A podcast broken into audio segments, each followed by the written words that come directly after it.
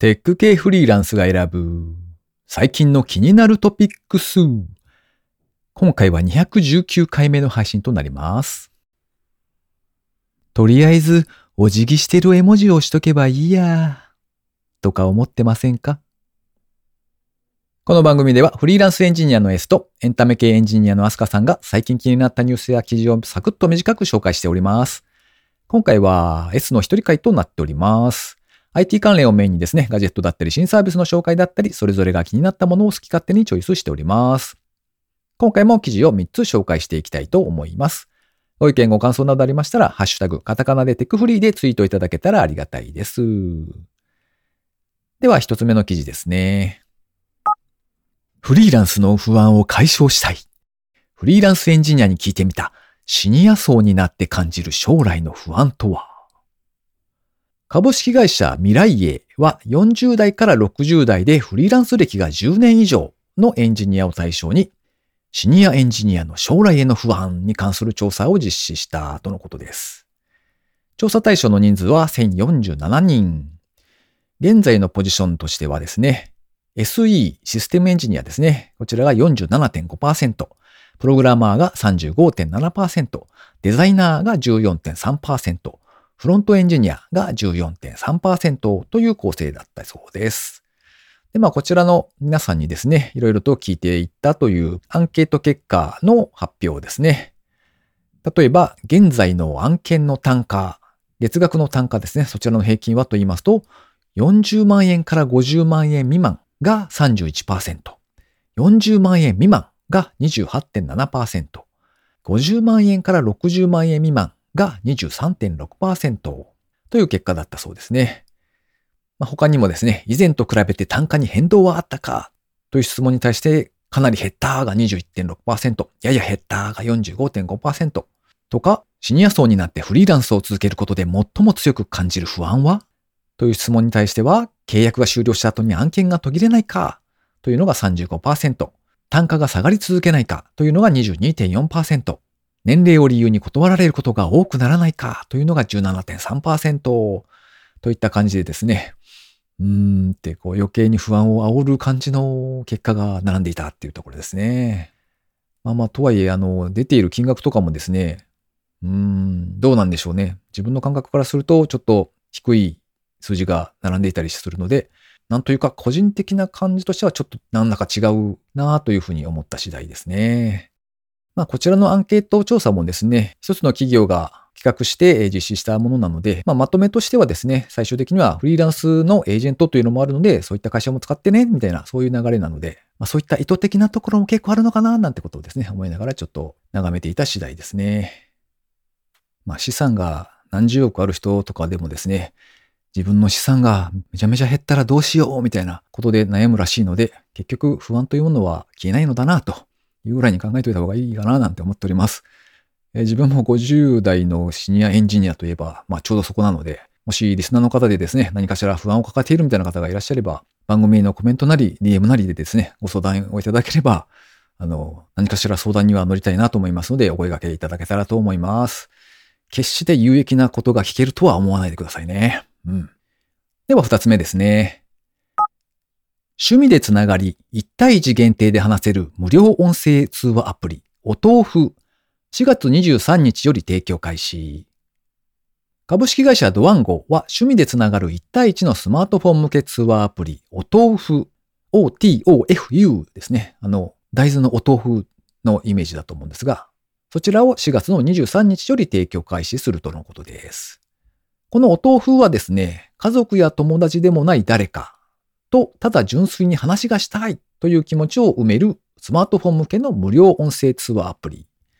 アニメ、ゲーム、スポーツ、ライブなどなど趣味が合う人を指名してですね、1対1限定で音声のみのコミュニケーションを楽しめるそうです。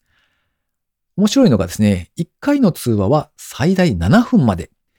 同じ相手との通話は週に1回までとなっているため、初めて話す知らない相手でも7分間という限られた時間であれば切るタイミングを気にすることなく通話を終了することができるというコンセプトだそうですね。またサービス内でですね、有料のポイント制度があるようで、そちらを使いますと、1日4回までとなっている発信回数ですとか、7分間の通話時間というのを増やすことができる。もしくは、通話中にギフト演出を使って会話を盛り上げたりとかですね。はたまた、通話延長やギフトを使いますと、使われた側の方に売上の一部がチップとして付与される。そんなことができるそうですね。ちなみにチップに関しましては LINE ポイントに交換できるんですけれども、18歳未満はチップは獲得できないという形になっているそうです。なかなかこの7分という制限はすごい絶妙だなと思ってですね、読んでおりました。実際にちょっとアプリを入れてみたんですが、うーん、Android の OS の関係かなちょっとわからないんですが、あの、発信をしようと思ったら、発信できません。エクセプションホニャララみたいな感じでこうエラーが出てしまってですね、アプリ自体の起動はできるんですけれども、いざどなたかに発信してみようと思ってドキドキしながら押してみたらですね、そんなエラーが出てしまってかけられなかったといううちでした。はい。もし、あの、興味ある方がいらっしゃれば一度使ってみたらなかなか面白いかもですよ。では最後、三つ目の記事ですね。死後もメタバースで生き続けるモード。チェコの VR 新興企業が開発中。こちらは CNET Japan で掲載されていた記事ですね。チェコの VR 開発企業のソムニウムスペースという会社がですね、メタバース空間で永遠に生き続けられるようにする技術の一端を明らかにしたと。そういう記事ですね。この会社の CEO がですね、数年前に父親を癌で亡くしてから、死んだ後も人格を保存する方法というのを探り始めたそうです。そして VR 空間の中でですね、ライブフォーエバー、永遠に生きるという意味らしいんですが、そのモードというのを開発中だそうで、これを使いますと、ユーザーは自分の姿とか声とか、それから人格までも模倣したデジタルアバターとして生まれ変わることができるということだそうです。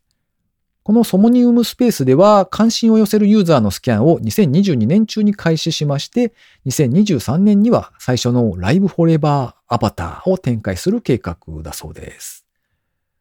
死んだ後も VR 空間の中で生き続けることができるという、あの、ちょっと前に紹介したまさに Amazon プライムビデオのあの、オリジナルドラマ、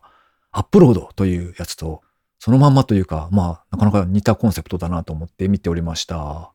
これ考えてみるとですね、例えばこのメタバース空間が1000年前にできてたとするじゃないですか。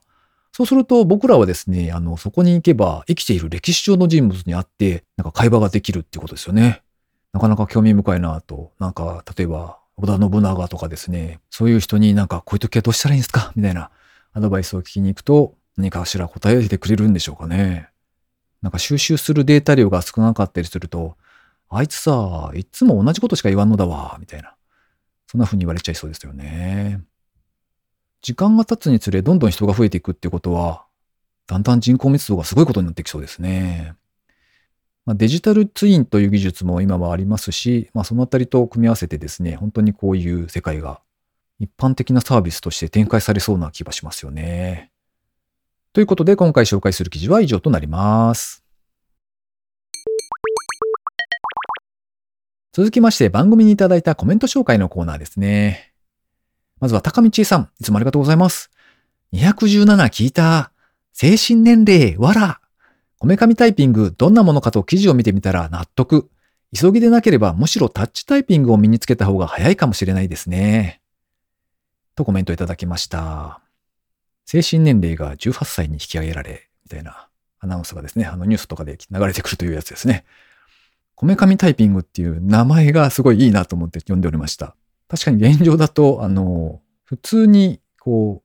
手元を見ないままタッチタイピングをするっていうのが一番現実的な気はしますけど、このキーボードという物質もですね、なかなか長い期間変わっていない形態なので、それに代わる革新的なデバイスとかがですね、なんか出てこないものかななんていうのは期待したいところですね。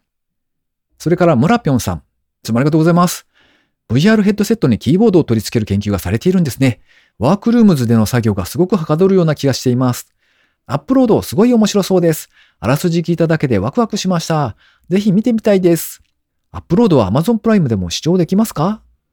とコメントをいただきました。ありがとうございます。アップロードに関してはそうですね、Amazon プライムで僕は見たので、えー、見られます。ということで、個別にですね、あの URL を送っときました。まあ、今回紹介したあの本当に死後の世界というのが割と似た感じのコンセプトなので、面白いドラマだなと思っていたら、本当に出てきたわと思ってちょっと驚いてますね。それから水流さん、いつもありがとうございます。217回拝聴完了。精神年齢、わらわら。まあ自分も精神年齢が成人しているかは自信ないです。メタバース接客、マーダーミステリー、メタバースゲームマスターとか、わかるけど、それでいいのかかも。とコメントをいただきました。ありがとうございます。いやー、精神年齢問題。うん、わかる。いつまでも幼い好奇心を持っているのって素敵ですよねって、そういうことにしておきましょう。はい。メタバース接客はあれですね。考えてみると、アバターが可愛ければ満足度が上がるとか、そういうことになっていくんですかね。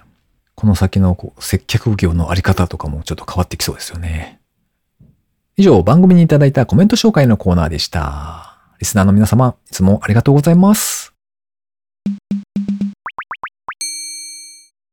えー、最後に近況報告のコーナーですね。この収録をするちょっと前にですね、あの、久々に英語で喋るオンライン勉強会みたいなやつに参加をしてみたんですよ。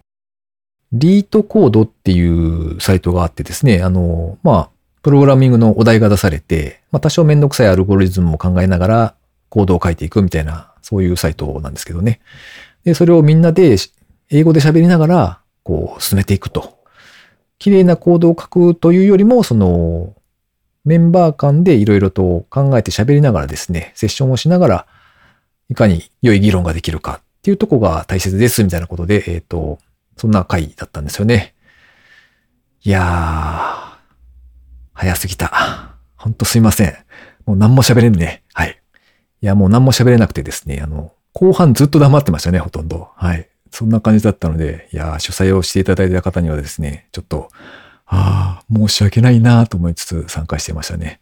で、一応終わった後に、あの、じゃあここからは英語、英語での会話は終わり、日本語で行きましょうっていうのがあって、まあそこから懇親会みたいな感じで喋ったりはしてたので、まあその時にですね、いや、ほんとすいませんでしたみたいな感じでこう、いろいろと喋ってたんですけど、まあ実際に海外のその、いわゆる外資系の企業とかでお仕事されている方も参加されていてですね、なんか、まあ、いわゆる雑談的なことをいろいろお話できて、なかなか楽しい回でしたね。